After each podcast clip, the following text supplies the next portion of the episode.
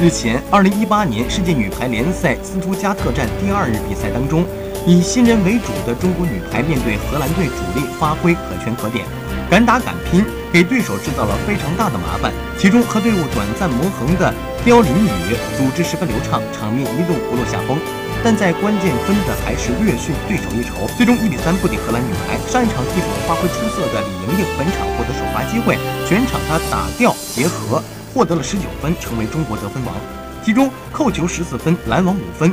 龚翔宇在攻防两端都发挥了较高的水平，得到十六分。对手接应斯洛特耶斯二十八分，全场最高。中国在进攻和发球分别以五十七比六十四、二比八落后于荷兰，但拦网发挥出色，以十四。